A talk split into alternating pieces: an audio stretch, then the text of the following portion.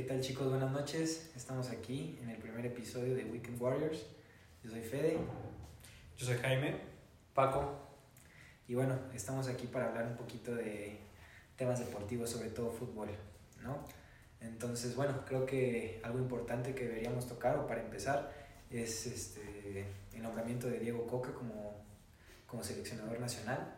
Entonces, bueno, es un tema que se está manejando mucho, hay muchas opiniones encontradas sobre todo con el tema de Guillermo Almada. Entonces, Pac, ¿qué te parece si, si nos das una pequeña opinión para empezar? Mira, es, este, es complicado, siempre es un tema bien polémico, ¿no? La selección y todo lo que rodea a la selección. Yo creo que em, está bien Diego Coca, ¿no? Así, muy tajante, está bien. Como ha estado bien Herrera en su momento, ¿no? Eh, como hubiera estado también bien si hubiera sido Almada, Ambriz, El Piojo, todos los que se hablaron creo que hubieran estado, estado bien, ¿no? Mi opinión es, Diego Coca hizo bicampeón a un Atlas que tenía muchísimo tiempo sin ser campeón, lo hizo bicampeón y además lo hizo con un plantel abajito de los demás, ¿no? O sea, creo yo que el plantel que es, que es campeón con el Atlas, sí. te podría decir cinco mejores en el fútbol mexicano, ¿no? Entonces, algo debe de saber Diego Coca. De acuerdo. ¿Tú, Jimmy? Creo que más del entrenador, creo que viene de la selección, ¿no? De los procesos.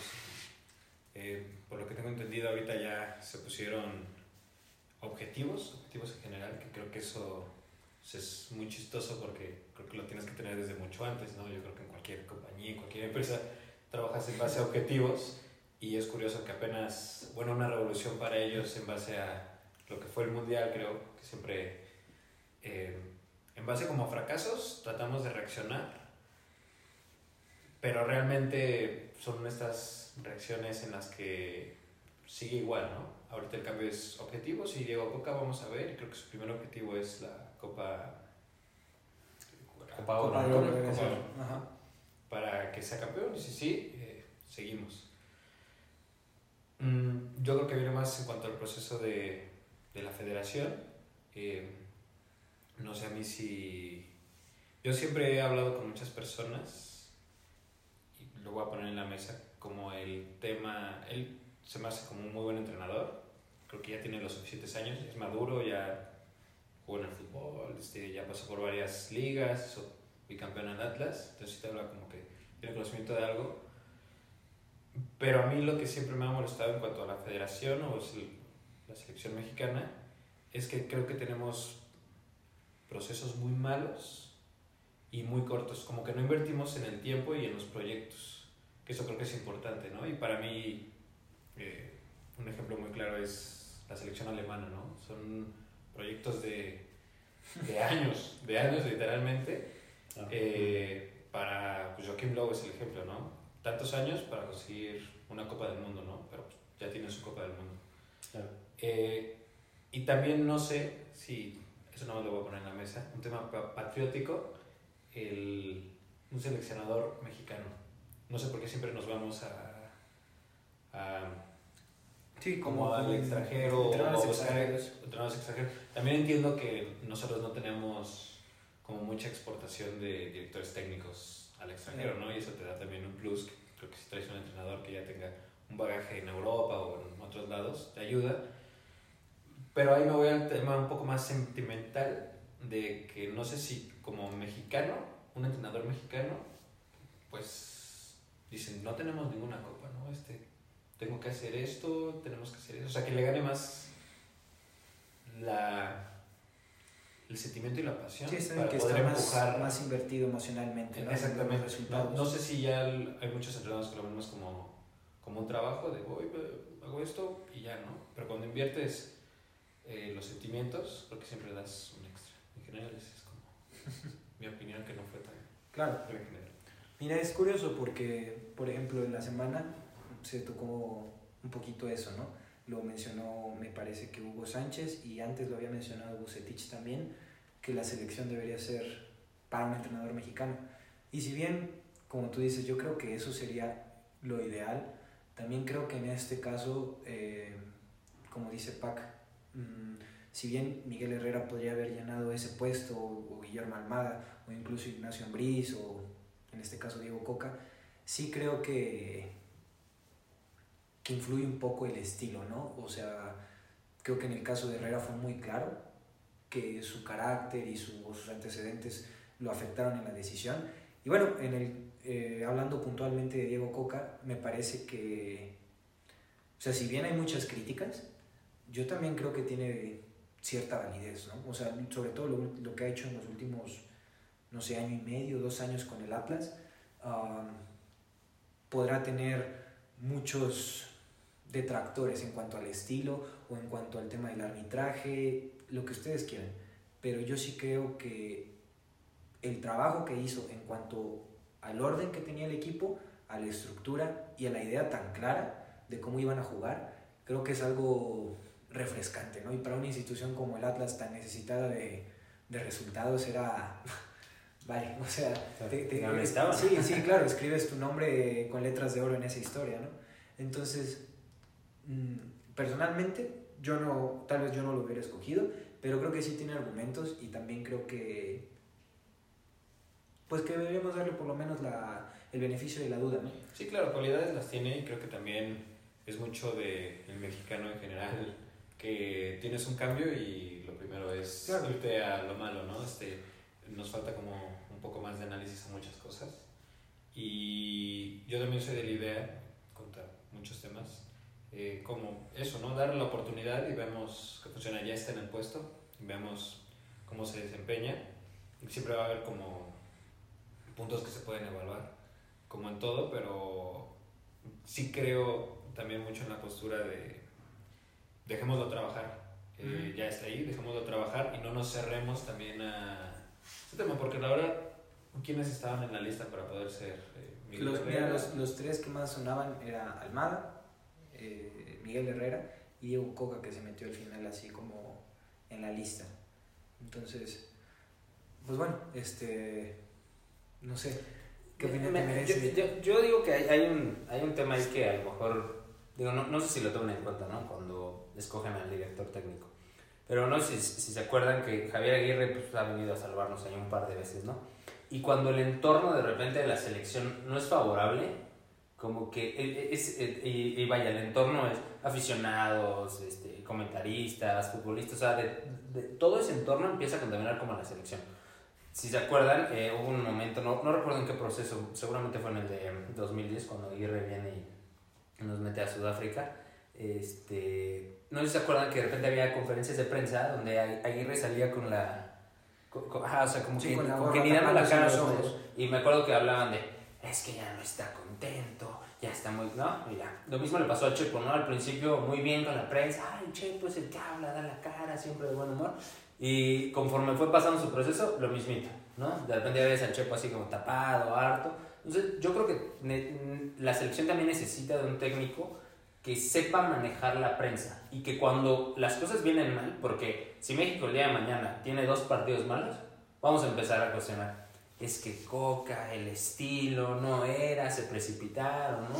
Entonces, si él logra mantener, digamos, esa estabilidad emocional con los medios, ¿no? a pesar de que, de, de que las circunstancias no sean las más favorables, pues creo yo que también podríamos tener este, un buen proceso, ¿no? O sea, un técnico que sea estable emocionalmente, y por ejemplo, ¿crees que no, el, no lo sepa? Porque a lo que voy, creo que en México después de la... No, creo que antes de la silla presidencial creo que está justo la selección mexicana en cuanto a influencia, poder y crítica, este, la selección y el técnico.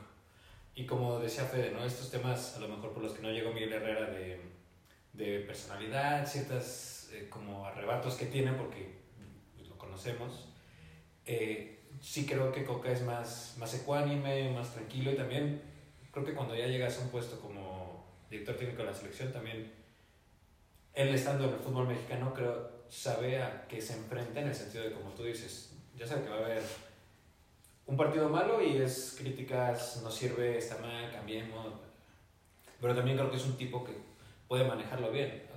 De lo que he visto es un tipo tranquilo, te digo como elegante, ecuánime, sabe comportarse ante ciertas situaciones que también creo que exige el puesto, ¿no? Que no es...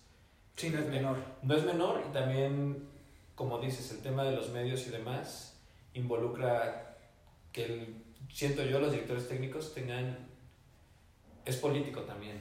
Es político de saberte moverte y responder y manejar a los medios y apoyarte de todo, ¿no? Y creo que Diego en ese aspecto se lo doy, ¿no? O sea, Fíjate que ahorita tomando un poquito el tema que, que mencionó Pac, por ejemplo, el, sobre todo en el caso de Chepo, creo que ahí un poquito el tema es que son entrenadores, o es un entrenador más bien, que le gusta manejar cierto nivel de disciplina, ¿sabes?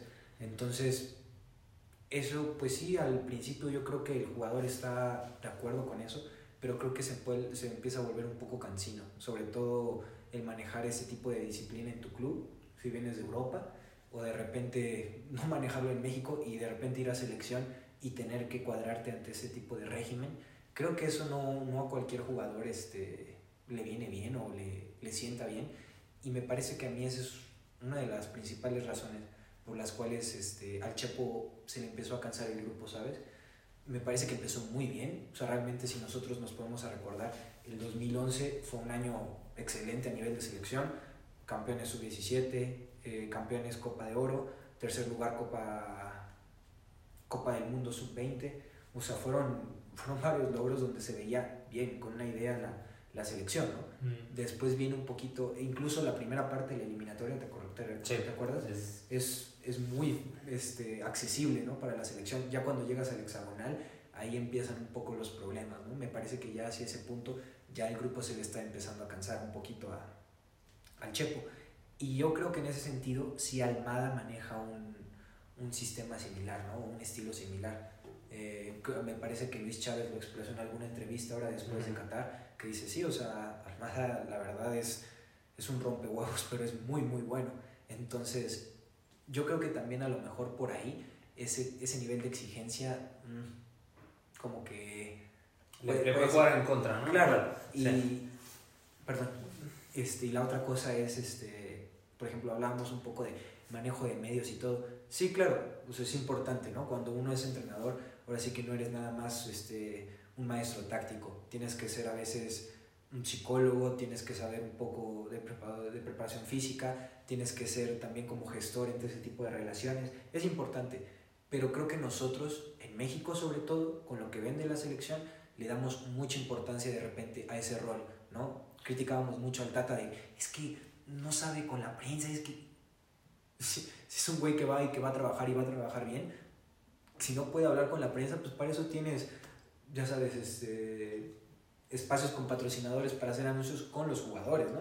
El entrenador no tiene por qué venir a bailar y eso en anuncios que- de Canal 5 o 13 o lo que sea. Que, que aquí ese puesto gana más, bueno, al menos lo que dices que, que de repente tiene más peso o en porcentaje le dedicas más tiempo al tema de medios cuando realmente sí es parte del puesto, Claro, claro que es- se debe dedicar más. es a importante. Sí, pero- es importante, pero hasta... Sí, yo no, yo no, no lo pondría así como una, una cualidad este, sumamente necesaria, ¿no? Para que, que sea lo que decida si este o este terminan agarrando la... De acuerdo, pero, o sea, ¿no creen que de verdad el, eh, o sea, el entorno de selección nunca beneficia?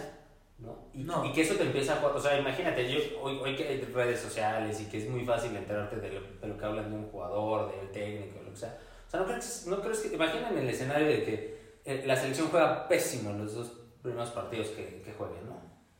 ¿No creen que van a empezar todos los medios a contaminar eso? Claro. Y, y obviamente tu técnico, yo, yo creo que es un tema, también puede ser hasta psicológico, ¿no? De que prendes la tele y están hablando de ti, ¿no? Y es que fue una mala decisión, no tienes la capacidad. ¿no? Entonces, yo creo que también, o sea, psicológicamente, si, si no eres muy estable emocionalmente, creo que sí te puede empezar a pegar eh, todo lo, lo que escuches. Y sobre todo, ¿sabes qué? Yo creo que ahí la convicción que uno puede tener con sus jugadores, o sea, porque a lo mejor, como tú dices, pueden ser que empiecen dos partidos medio bravos, que los resultados, obviamente no tienes tanto tiempo para trabajar como un seleccionador, pero creo que también el modo en que tú le llegas al grupo y si tú logras convencer a los jugadores de tu idea, yo creo que los jugadores por lo menos van a tener un periodo de convencimiento contigo, ¿sabes? O sea, a lo mejor no, no te pierden esa fe en dos partidos, pero sí es importante, ¿no? Que los resultados vengan un poquito de la mano, porque si no, esa desconfianza tarde o temprano te hace perder un poquito las riendas y ahí es donde... Claro, sí. Y yo, yo también creo que, por ejemplo, que hablando de los jugadores, eh, o sea, cuando llega un técnico nuevo en, en, una selección, en algún club, de repente hay jugadores que no son tomados en cuenta, ¿no? Y nos vamos al pasado mundial, ¿no? Santi Jiménez y Lainez, ¿no? Que son así como los... Sí, los ejemplos principales. Exactamente, ¿no? Que a, a lo mejor ellos mismos sabían que, que no iban a ir, ¿no? Por, por el técnico, pero de repente yo creo que hoy en día que anuncian a un nuevo técnico, a lo mejor hasta ellos pueden sentirse como, eh, no, no sé cómo decirlo, como eh, eh, traen esa idea de, ah, ok, a lo mejor ahora con este técnico ya voy a ser tomado en cuenta, ¿no? Y, y tiene que ir de la mano con elevo mi nivel, eh, o sea, muchas cosas, ¿no? Pero creo que sí podrían llevarlos a, a, un tema de motivación el que haya un técnico nuevo, uh -huh. ¿no? Entonces, creo que eso, eso es algo que nos puede ayudar, ¿no? O le puede ayudar a la selección. De acuerdo. ¿Tienes algo que agregar, Jimmy? No, nada más. nada más, pero como selección siempre es, ya veremos. claro, es, es, mira, es difícil, ¿no? Sí, creo que es un tema más complejo porque regreso a lo mismo, no es tanto el director técnico, creo que es la federación y las selecciones. Claro, que y, lo, y lo que es curioso también es el modo en que, digamos, se hace ese análisis, ¿no? Esa introspección, me parece que sí, o al menos lo que vi en las últimas semanas, quedó un poco corto. Pero bueno, eh, también hay que aceptar que es como la normalidad por estos lares. Y, por ejemplo, podemos tomar el ejemplo del Cruz Azul ahorita, ¿no? Me parece que es muy claro eh, el inicio de campaña que están teniendo. A hoy la jornada 7 que se está jugando a media semana realmente es muy pobre. Y si bien nosotros podríamos decir que tienen un equipo para estar compitiendo en lugares más arriba, también la, o sea, es sin duda la planeación y el, la elección de los refuerzos, incluso del perfil del entrenador, lo que a mí me parece que se queda muy, muy corto, ¿sabes? Entonces, no sé, eh, ¿quieres empezar o prefieres? Eh, creo que en el, eh, en el, tema del Cruz Azul tenían, tenían un proyecto, ¿no? Cuando, cuando fueron campeones. Eh, y yo, yo creo que se hablaba mucho de, ah, pues el Cruz Azul ya tiene un proyecto, ¿no? Que siempre los tuvo, ¿no? Y, y estuvo ahí peleando finales, semifinales, y ya hasta la hora de la hora algo pasaba y no, no lograba concretar esas buenas temporadas, ¿no? Algo pasaba. pero, o sea, pero cuando fueron campeones creo que tenían un proyecto sólido, ¿no? No, no sé qué haya pasado al interior, pero algo pasó, algo sucedió y, y, y, hay como un punto de quiebre, ¿no? Porque es como, de repente tienes, tienes algo, ya tienes un camino, tienes un plan, una planeación. No, ya, se acabó. Hoy en día creo que no hay planeación en, en, en el Cruz Azul, ¿no? Pa, parte de ello es que eligieron al, al, Potro Gutiérrez, ¿no? Yo, yo creo que el Potro Gutiérrez tenía o tiene las suficientes capacidades para dirigir a un club, pero no sé si fue más bien una decisión de, pues necesitamos un técnico, pues tráetelo y ya. Claro. ¿no? Como y puede ser que también es un reflejo de lo que pasa ahorita, no suena Hugo Sánchez. O sea, Hugo Sánchez lleva, ¿qué llevará? ¿10 años sin dirigir en primera? Probablemente, yo también estaba o sea, haciendo cuentas ayer y... No, y ha, estado, ha estado en los medios, pues como que, no, no sé, hay algo ahí que no, que, que a mí, si yo fuera aficionado al Cruz Azul, no me dejaría como muy tranquilo el que viniera Hugo Sánchez. Pues vuelve a ser un tema de proyectos, ¿no? Que creo que ya no sé si es tema... Mira, en el sentido de que justo, ¿no? bueno, al menos la percepción que se da muchas veces es que empiezas a tratar de parchar, ¿no? O sea, se empieza a hundir el barco, ¿qué hago, no? Parches, parches, parches, parches. Y siempre se habla como de proyecto, proyecto, proyecto, pero realmente no hay proyectos, ¿no? No hay... Aquí es interesante y sobre todo por cómo lo pones tú, porque yo creo que así como una compañía tiene como, ya sabes, su, su misión o su visión, y de ahí parte, digamos, la ideología con la que se trabaja y todo, creo que los equipos de fútbol deberían manejarse de una manera un poquito similar, en el sentido de, ¿sabes qué? A lo mejor yo, Puebla, no tengo el presupuesto para pelear con Tigres, ¿no? En cuanto a, a lo que le voy a pagar de nómina a mis jugadores o a, mis, a, a mi staff, ¿no? Técnico, a mi cuerpo técnico. Pero sí puedo este, tratar de equilibrar la balanza diciendo, ¿sabes qué? A lo mejor mi estilo es así y creo que, por ejemplo, en ese sentido el Arcamón lo descubrió muy bien y compitió muy bien así y sabía que sí. era a lo mejor con jugadores de un perfil un poco más bajo, pero con mucha intensidad, jugando al contragolpe, con una idea bastante clara. Y eso es algo que creo que casi todos los aficionados de Cruz Azul pueden este, concordar con nosotros ahorita, ¿no? Realmente el equipo que, que fue campeón está bien armado por Caixinha, después sale Caixinha y entra Sigoldi al relevo, pero realmente hace pocos cambios, ¿no? Incluso ese Cruz Azul sabías que era muy fuerte en el medio campo, que tenía tres volantes centrales que te podían jugar en casi cualquier posición, sobre todo Romo y Orbelín, ¿no? este, por adentro, por fuera, era, era un, un medio campo muy, muy fuerte. Ahora tú ves ese equipo y como que no te terminas de... De convencer. Más que de convencer, creo que es como de percatar qué es, o sea, cuáles son las características de los jugadores, ¿no? Em, incluso los refuerzos, como que uno no los tiene bien identificados acerca de cuál era la idea detrás de esa elección. ¿no? Sí, que no, no se le ve forma. Claro, no ent- se le ve forma. entonces incluso con el Potro, ¿te acuerdas cómo cerraron la temporada pasada, no? Ujú. Eh, fueron, me parece que varias victorias, pero así medio... mm, Sí, sí. como que no terminaban de convencer, ¿no? Entonces, a ve- a veces el equipo se defendía y jugaba al contragolpe, a veces sí presionaba más, o sea, como que era un estilo un poquito más um, dinámico en el sentido de que cambiaba co- conforme el rival o al partido. Entonces, sí siento que, pues que ahora con un poco más de tiempo era una buena oportunidad para Raúl Gutiérrez.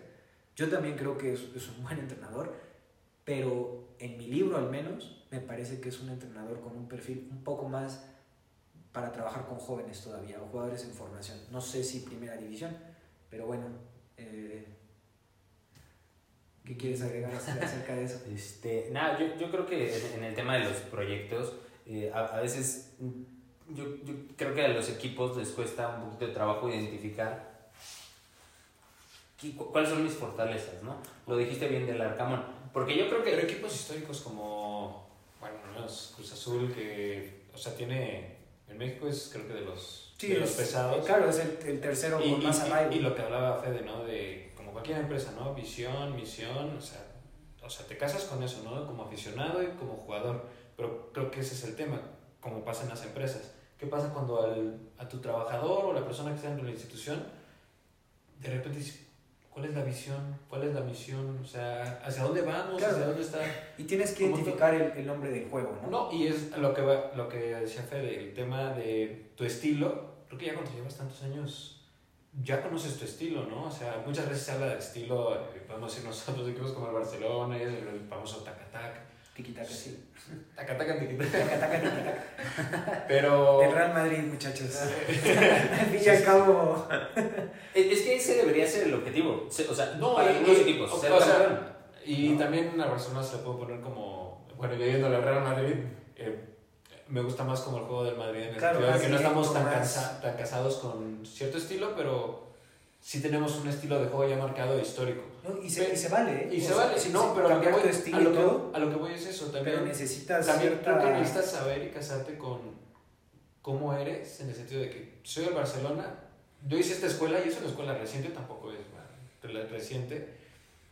Mi estilo de juego es este, vamos a hacerlo con este estilo, pero a mí me sorprende eso. Llevas tantos años en fútbol profesional, es un equipo de los grandes, es un equipo histórico y que todavía digas, "Mm, ¿a qué juego? Eso es a mí lo que me preocupa. Es que ¿A ¿Qué, tiene- qué quiero jugar? ¿A ¿Qué pretendo? jugar? Sí, sí. Tiene el asterisco de que es la, la Liga Mexicana, ¿no? O sea, la Liga Mexicana de repente es. eh, o sea, los estilos no son tan respetados, ¿no? Puedes ver un, un, un equipo de repente, un torneo muy, muy dinámico que ataca, que tiene el balón, y al otro torneo pues, es un equipo totalmente eh, jugando a lo contrario, ¿no? Sí, Entonces, creo que tiene el asterisco que es la Liga Mexicana. Pero ¿sabes qué? Yo no creo que eso sea una como una excusa válida. O sea, sí se entiende de repente que por el tipo de calendario que tenemos, que son 17 jornadas y luego 6 partidos más de liguilla y luego descanso corto y otra vez 17 y 6, sí, o sea, como que los equipos necesitan resultados ya, ya inmediatos y de repente se puede prestar ese tipo de cosas, ¿no? O cambios así muy, muy drásticos. Yo creo que ese, en ese caso el sistema de competencia sí podría ser un poco más amable con ese tipo de procesos, ¿no? Que al final es lo que todos buscamos, bueno, lo que se dice que todos buscamos, ¿no? Los Sí, que claro. están, digamos, en el, en- involucrados en el, en el fútbol mexicano, ¿no? Tanto directivos, jugadores, entrenadores, etc. Pero bueno, eh, las liguillas meten mucho dinero, entonces... Son entretenidas, son entretenidas. No, y son entretenidas, claro que sí, pero también estás de acuerdo que así como que te dejen muchos beneficios aparte de lo económico, O sea, yo creo que sí le podríamos poner a ese un signo de pregunta, ¿no? Habría que evaluarlo muy a, a detalle, pero, pero bueno, pues... Creo que, o sea, a detalle, te puedes ir al tema de, o sea, ir y regresar, como lo que tocamos el día de hoy, al tema de selección. O sea, el primer foco que, o donde salen los jugadores, la mayoría empiezan en la Liga Mexicana, ¿no? Entonces, de repente, pues eso, ¿qué, qué te deja, no? Tú, como, como selección mexicana, tu fábrica es México. Entonces, de repente, si tienes una liga que se enfoca, sí entiendo, es parte de y todo es lana, pero yo también haría esa pregunta, ¿y qué te deja? Aparte de... Claro, cuando es una liga con miras más comerciales, ¿no? Que crecimiento deportivo. Y también pues es, es, es, válido, ¿no? Porque al fin y al cabo, parte del éxito de este producto que se llama Liga MX es lo atractivo que resulta de repente que tu equipo con una temporada medio medio puede calificar en sexto lugar y ser campeón, ¿no? Y volvemos al tema claro. de, de, los entrenadores, pero ¿a qué le das más, claro, más porcentaje y más prioridad, ¿no? O sea, sí, la, la selección mexicana creo que es de las más redituables y tanto así que por eso juegan en Estados Unidos, ¿no? Porque... Fíjate que yo siempre he creído que si la selección fuera un poquito más seria en ese sentido, sería todavía más redituable. O sea, porque si tú de por sí puedes ir y este, vender los boletos carísimos sí, claro. en, en, Estados Unidos y, y se la, la banda de allá sí, sí, lo, llega y añora tanto México que es como, sí, órale, yo pago mi dinerito y 80 dólares por un boleto arriba o lo que sea para ir a ver a mi selección. Imagínate si fuera así, pero que ofrecieras algo de mejor nivel, como a lo mejor no te voy a decir Brasil o Francia, pero por ejemplo como Inglaterra, como Holanda, incluso como Colombia, que son selecciones serias que las buscan hasta para amistosos en Europa y todo, yo creo que ese producto se vendería muchísimo mejor todavía. Pero bueno, también... Queremos ir a, y volvemos al mismo tema, queremos ir como a lo rápido, ¿no? A lo inmediato, y eso ahorita deja la... Claro, esa gratificación. De esta manera, gratificación Ajá. es demasiado, o sea, ahorita ya como está el, la misma revolución del sistema, o bueno, al menos como está funcionando la maquinaria, yo sé que me da lana ahorita, ¿no? Así, pam, pam, pero estoy facturando, facturando, facturando. Y volvemos a lo mismo, proyectos, procesos, y no le damos tiempo a un buen proceso que inclusive podría dejar mucho más en claro. lo económico e inclusive eh, en otros aspectos que hacen falta, siento yo, en lo deportivo, en, en preparación de materia prima para, pues no solo México, o sea, también otros equipos. Muchas veces decíamos, ah, cuando tengamos jugadores en Europa, ya, ya lo hicimos. ¿Y, y estás de acuerdo? O sea, nosotros, hablando como país este, en materia prima, tenemos futbolistas para echar para arriba, ¿no? O sea, realmente, si algo creo que tenemos es potencial. Que de repente no sabemos capitalizarlo, eso es otro tema. Y eso yo creo que es, es complicado y es una pregunta que nos hacemos mucho, pero siempre es como, ¿pero por qué? ¿Por qué en la sub-17 nos va bien o por qué en selecciones menores? Yo creo que tiene un poco de responsabilidad el sistema de competencia que tenemos, pero también un poquito la idiosincrasia del mexicano y Sí, del claro. jugador, de repente, ¿no? Sí, sí.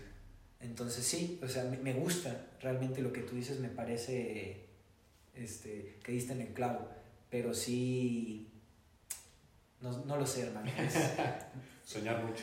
pues más que soñar mucho es, este, creo que es esperar demasiado de personas o organizaciones que nunca nos han terminado de dar razones como para pensar que eso va a, pasar, ¿no? Claro. O tú dime, ¿qué opinas en ese sentido? No, pues, o sea, híjole, yo, yo creo que el- la, la palabra clave es proyectos, ¿no? Ujú. Porque podemos evaluar eh, muchas elecciones, ¿no? Y la, la mayoría de ellas en específico, creo que las, las elecciones europeas, ¿no? Eh, tienen proyectos, ¿no? De repente en, el camino eh, van, van trastabillando, ¿no? Algunas se, caen, otras de verdad tienen grandes resultados, pero, pero está muy alineado, tienen una filosofía muy marcada en, en sus ligas, ¿no? Y, y eso, no, no estoy tan seguro que se refleje en tu selección, pero te ayuda, de alguna manera eh, te, te ayuda, ¿no? Te ayuda a producir jugadores, eh, esos jugadores de repente, pues, los exportas, los, man- los mandas a equipos más importantes, eh, los, llevas, los llevas a tu selección, eh, pero e- esa palabra clave es, yo creo que es, es proyectos, ¿no? Y es lo que no tenemos en México. En México queremos resultados así, ¿no? Y, y si, si lo trasladamos al tema del Cruz Azul, los aficionados del Cruz Azul seguramente esperan ya que el fin de semana, con estos cambios, ya el Cruz Azul sea totalmente distinto, ¿no? Y si no es distinto, ya, ya, ya lo estoy escuchando, ¿no? Y, y vamos, y venimos, el tema, vamos a querer lo mismo con la selección y si le va mal, vamos, o sea, queremos ya las cosas ahora y no damos tiempo a, al proceso, creo. Es tan sencillo como dar, darle tiempo a un proceso, son procesos largos. O sea, Claro.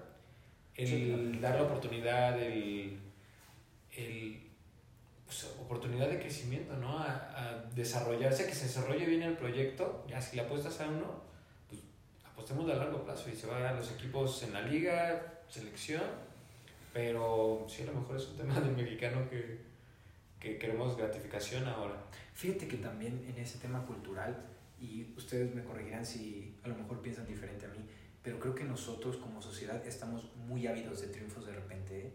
O sea, y tú lo ves, lo ves por ejemplo hace poco, eh, no sé si ustedes lo recuerdan porque estaban conmigo, pero jugamos la liguilla en nuestro equipo de fin de semana. Y, este, y se acuerdan que estaba la final a un lado Ajá, y cómo estaba la gente apoyando y cómo se metía y mete la pierna y ese tipo de cosas a mí me parece chistoso. Creo que es un fenómeno cultural muy grande que se da y es eso, o sea, como ese esa hambre de reconocimiento de repente de ya sabes, como de ganar, de sentirte, como que alimenta un poquito esa impaciencia, ¿no?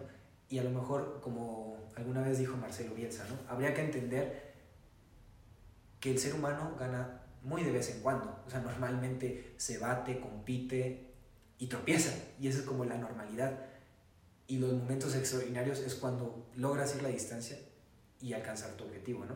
Entonces, bueno, ahí les dejo esta pequeña reflexión que ahorita con esta, esta plática... No, me- aprendes, aprendes más de los errores, ya cuando te la pasas con errores y no estás aprendiendo qué está Quieres pasando, ganar, ¿no? Y quieres ganar. Y quieres ganar, ahí ya es cuando dices, Sí, "Mm, sí, ahí, va, está, está, está, está complicado, ¿no? Porque correcto. sí, estás un segundo arriba y se siente glorioso, pero también hay todo un tema, un trabajo atrás y eh, trastabilleos, problemas, y el chiste es aprender a través de eso, pero justo como decía Fede, muchas veces ya cuando tenemos esta como esta idea de hacia dónde guiar al barco, nos pasa que encontramos el tema de no están las personas, va a ser medio complicado, y eso es, creo que es lo triste, que a pesar de que hemos tenido, porque creo que somos también de las selecciones mejor valuadas en muchas cosas, o sea, siempre estamos arriba, ¿no? Pero no, no, no logramos dar como, como ese salto siguiente. Ajá, el salto siguiente. que para empezar a desarrollarnos más, y que ahí es, ya cuando llevas tantos años en esto, que inclusive somos de las selecciones que más ha estado en mundiales. Sí, nos hemos perdido, creo que.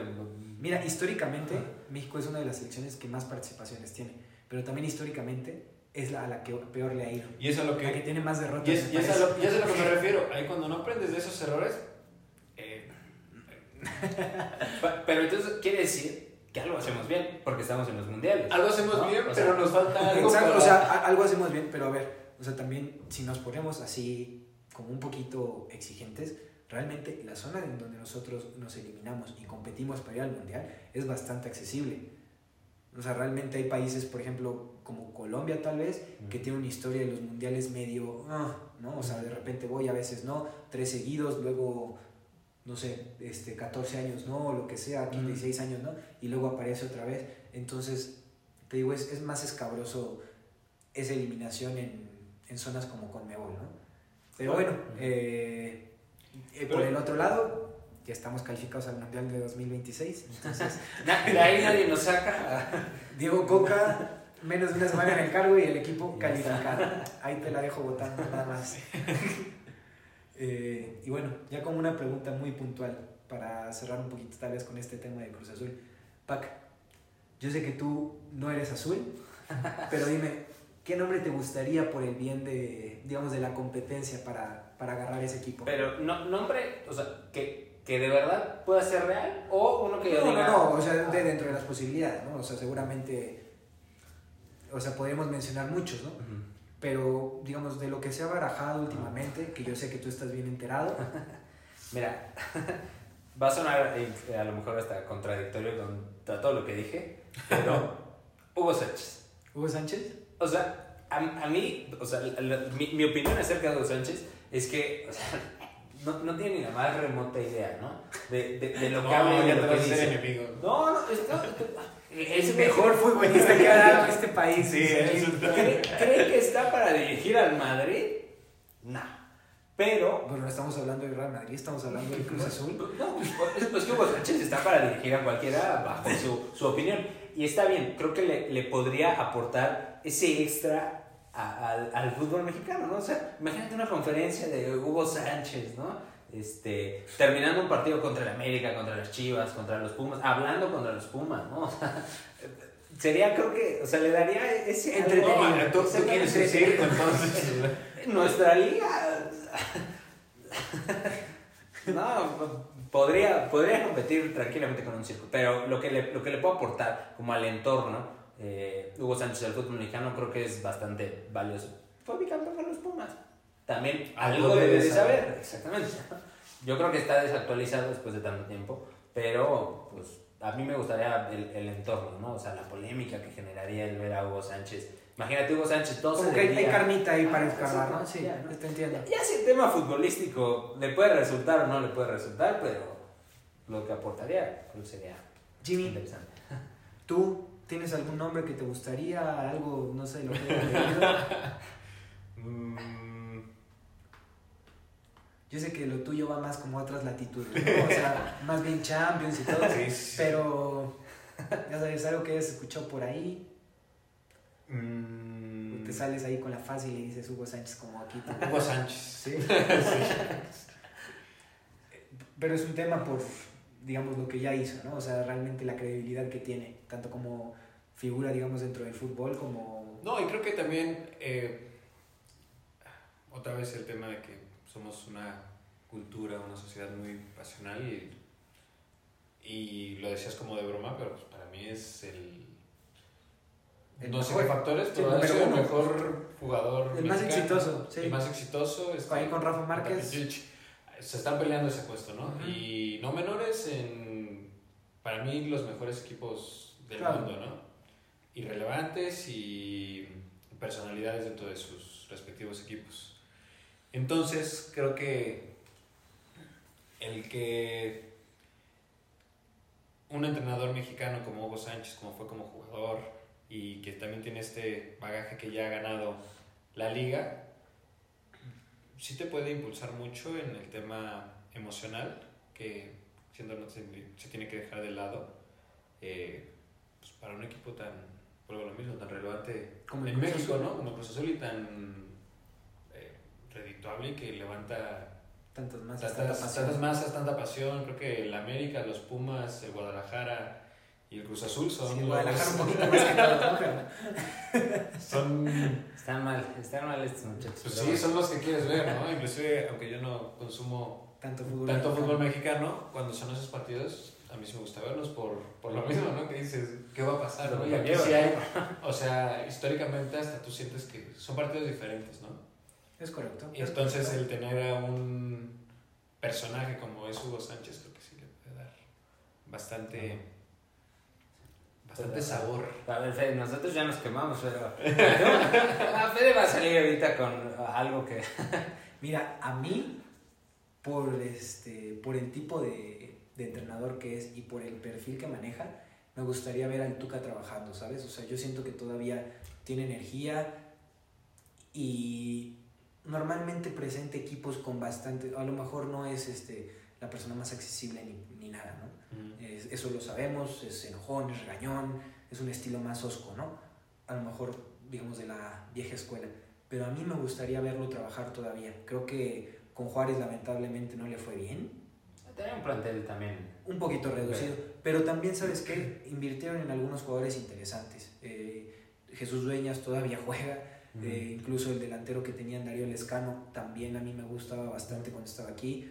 Creo que, o sea, digo, no es ni por mucho uno de los más poderosos, pero tenía con qué competir. Entonces, por ese lado, me gustaría ver al Tuca, creo que sería interesante en un equipo que le pueda dar un poquito más de respaldo y si no, ya lo dije, mi Chepito, está listo para agarrar otra vez, volver al ruedo, demostrar que todavía puede. Cualquiera de esos dos nombres creo que serían propuestas un poquito más serias que, que Ugol, en, en el sentido de, de que están a lo mejor un poquito más empapados, ¿no? O sea, no, no, no que tengan más capacidad, simple y sencillamente que están un poco más empapados, que han trabajado más reciente en México y Sí. que vienen un poco más embalados, ¿no? Entonces, bueno, por ese sentido, esos dos nombres creo que me gustarían a mí un poco más. Obviamente yo no soy fanático del Cruz Azul, habría que preguntarle Ah, a los cementeros qué es lo que opinan, pero bueno. Pero capaz en una de esas sorprenden y ya ves que con tanta cosa que pasa en el fútbol americano, mañana nombran Chelis, ¿no? y- en el Cruz Azul, ¿eh? O sea, que también es... Sí, o sea, el fútbol mexicano y el Cruz Azul. Sorpresas, sorpresas.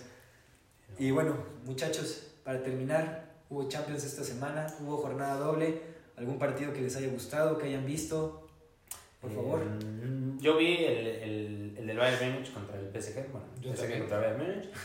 Yo también. Yo también. eh, Creo, creo que todos vimos ese y al pobre Milán contra el Tottenham me lo dejaron así como un poquito de... No, el Benfica contra el Brujas, por favor. No, pero la, la verdad es que yo, o sea, de ese partido lo ves obviamente por la calidad de, de jugadores, por la calidad de planteles y porque realmente, o sea, a lo mejor le puedes ir al PSG, le puedes ir al Bayern Múnich, pero el, el, a- a- al aficionado al fútbol creo que es un partido que te gusta ver, ¿no? o sea, la, la, la calidad de fútbol que ves es, o sea, es, es impresionante, ¿no? Entonces yo vi ese. eh, para, para otro episodio podríamos hablar un poco de los fueras del lugar, ¿no? Que creo que ah, le están causando ahí un- algo muy polémico al fútbol, ¿no? Pero, o sea, la, la calidad de los jugadores de lo que vemos en ese tipo de partidos es impresionante. Claro. Entonces, yo, yo me quedo con ese partido sin demeritar los otros, ¿no? Hoy, hoy me chuté el, un, el primer tiempo el Benfica contra el Brujas, que podría, en el papel podría sonar como un partido el menos atractivo ¿no? de la Champions, pero bien jugado, o sea, dos equipos con propuestas al menos muy claras y me gustó, me gustó ese primer tiempo. Ok. Jimmy, ¿tuviste algo? ¿Viste al Madrid? Eh, no, Madrid toda la próxima semana. Pero jugó hoy también, ¿no? Ah, sí, 4-0. Nada No más. hacer nada Fácil. más, nada más. Cuatro Lo de siempre, ¿no? Lo de siempre, ¿no? Ah, bueno, perdónenme. No, pero No, pues cuanto- perdón, ¿no? Ahora sí, no vaya a ser contra el Barcelona porque se comen tres y... Ay, ya, ya hay tema, ¿eh? Ya hay tema. ya hay tema sacar. No, yo creo que sí, el, obviamente el partido más interesante PSG Bayern. Y sí, otro fútbol, podemos elogiarlo y todo, pero también creo que tiene sus partes eh, muy criticables en el sentido de que PSG con un plantel de ensueño, tanta lana, y que al ver el partido, como siempre, un Bayern Muy es más equipo, muy, un, muy un trabajado. Bayern muy trabajado, con mucha idea, un PSG de, desde mi perspectiva, de estrellas y de situaciones individuales, o sea, buscando siempre Claro, a las estrellas y la reacción individual para... una pegada muy poderosa, pero muy y, poco colectiva. ¿no? Ah, y eso para mí es justamente como un partido interesante porque son como dos escuelas. Yo siempre he sido más partidario de, de justo como la escuela del, de- del Bayern, de, Sí. Sería de, de la, de, la, de la vieja escuela, como diría Fede, en cuanto a Tuca, de, para mí es, Sí. es disciplina, trabajo, entrega. el tuca, ¿eh? O sea, un grito y mira, Sí, exacto. rápido te exacto. pones en... Exacto. Imagínate más en alemán, no, para llorar. Entonces, Te hace llorar ahí mismo. sí, sí, claro, ¿no? Y te estaba diciendo que lo hacías bien y... Acabas el primer tiempo y estás así, sí, profe. Entonces, sí, creo que a mí me gustaría, por el tiempo ahorita, creo que no es posible, pero sí me gustaría como poner la mesa para una plática después de estos, lo he traído yo como estos meses, el tema de los equipos estado. Inviertes tanto, empiezas a ganar en tu liga, eres dueño completo de donde juegas, pero competencia europea como es la Champions, que es la competencia, Está para Siempre unos te quedas cuantos, corto, Está ¿no? para unos cuantos. Está para el hay algo, hay algo, no sé qué hay, pero hay algo. Para unos cuantos y se quita de blanco, dice. Por unos cuantos que se gusta vestirse de blanco. Hay pocos, hay Dios, pocos. Dios, Dios. Pero, y a mí se me hace interesante eso, en el sentido de qué pasa con los jugadores, ¿no? O sea, llegas a estos equipos que, te digo, en papel son, son de ensueño, ¿no? Y hasta podemos decir nada más la alineación de hoy y, y es para temblar. Pero, y la del Bayern, no demeritándola porque también son jugadores de alta gama, pero ya cuando los pones como, tratas de medirlo un poco, eh, obviamente, si hablas de Messi, Neymar, Mbappé, nada más simplemente dices estos nombres. Dices, creo que tres de los cuatro mejores futbolistas, ¿no? O tres de los cinco, tal vez, mejores futbolistas. Y ahí qué pasa, ¿no? Este, yo creo que ese tema para otra ocasión. Para mí, un PSG, mmm, que hasta como dices, si nos vamos al tema de, de diversión y entretenimiento, justo también ves esos partidos, por lo menos yo, porque digo, pues van a estar los mejores jugadores del mundo jugando, ¿no? El top 5 van a estar en un equipo y de repente en su nivel, pero te aburre, ¿no? O sea, obviamente sí un fútbol de mucha calidad, pero para lo que esperas realmente y para, el, y para lo que tienen que ofrecer tus jugadores, porque hace unos meses estábamos viendo a Mbappé jugar contra, contra Argentina y... Y resolver en 10 minutos y, casi. y te, te resolvió el partido, ¿no? O sea, se cargó el equipo y dices, wow, No, no lo resolvió, eh, nada más de... No, nada más, nada más le faltó ser portero, porque... Y, y parar uno de los penales porque... Sí, sí, sí, o sea, hizo todo, ¿no? Entonces, eso para mí es un tema que me gustaría abordar como con más tiempo. Me gusta. Este- Tienes buenas ideas. Eh, pero sí, la verdad, un partido creo y divertido, pero yo esperaba más. Pero veremos a la vuelta, que creo que también me parece interesante porque el Bayern en Alemania, aunque vayan 1-0 y en papel suene que el PSG puede remontar, el Bayern en su casa se, Duro. Está complicado. se eleva mucho, ¿no? Este, pero pues todo puede pasar. Y en una de esas veo lo que tanto quiero ver de, del PSG, pero pues habrá que ver. Habrá que esperar. Ok. Tú, Fede, Champions. Mira, les voy a ser bien sincero. Odio la Champions. No, hombre. El Guadalajara existe más, eh, Yo ayer, igual, como, como lo comentan, vi el, el PSG Bayern. Me llamó un poco la atención, o sea, sobre todo con la llegada de Cancelo. Creo que la mayoría, o al menos yo, a lo mejor no, es mi percepción, esperábamos como Cancelo en una línea de 4 por Pavar. Me llamó la atención cómo estaban trabajando en esa línea de 3 con los dos laterales volantes, ya sabes, como proporcionando mucha amplitud. Y este, el modo en que se reparten digamos, el medio campo en ese esfuerzo. Kimmich, que se me hace un jugadorazo para mí, si no el mejor de las mejores contenciones que hay en la actualidad.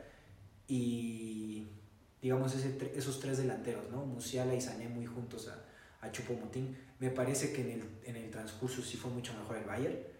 Pero bueno, una vez que el PSG como que se decidió un poquito a, a jugar ya sobre el final y con, con Mbappé y todo, sí creo que emparejó bastante. Creo que incluso fue un poco afortunado el Bayern que no se llevó el, el empate con el fuera de lugar, por ejemplo, Mm, como sí. dijiste, muy justo. Pero bueno, al final, pues creo que bien marcado. O sea, por más que sea tan milimétrico. Pero bueno, este, realmente poco más que agregar, ¿no? Un partido de altísima calidad, tanto físicamente como técnicamente, como tácticamente. Me parece que es el estándar más alto de fútbol que puede haber. Y de esperanza también en el sentido de que yo también vi, por ejemplo, Sergio Ramos, este... Bien, Ramos, ¿eh? O sea, está regresando, ¿eh? me O sea, gustó. creo que Hoy- peleó, ganó mucho. Había como ciertas estadísticas de que ya era como el Ramos Ramos de Madrid. Algo sabe. Ramos algo sabe. Este, Hubo- pero en cuanto al tema de cuántas veces ganó el balón por aire, cuántos duelos, o sea, No, y creo que te digo, no muy, muy acertado nada, en, en sus coberturas. Hubo una sobre todo con Musiala, me parece, que llegó y lo cerró justo cuando Musiala estaba ya para definir. Yo dije, "Mm, este muchacho todavía, ¿eh? O sea, En tiempista. Sí, sí, Claro, sí. Em, la verdad, hoy, miércoles, no pude ver Champions, estaba en el trabajo. Eh, estaban pasando en TNT nada más el de Brujas contra Brujas Benfica. contra Benfica. La verdad, si soy sincero, me quedé viendo eh, Batman el Caballero de la Noche. me ganó ahí un poquito la... Pero bueno, este, en una nota buena, me parece ya algo más local. Henry Martin, nueve goles en siete partidos. ¿No, Corrígeme ¿Siete si- partidos?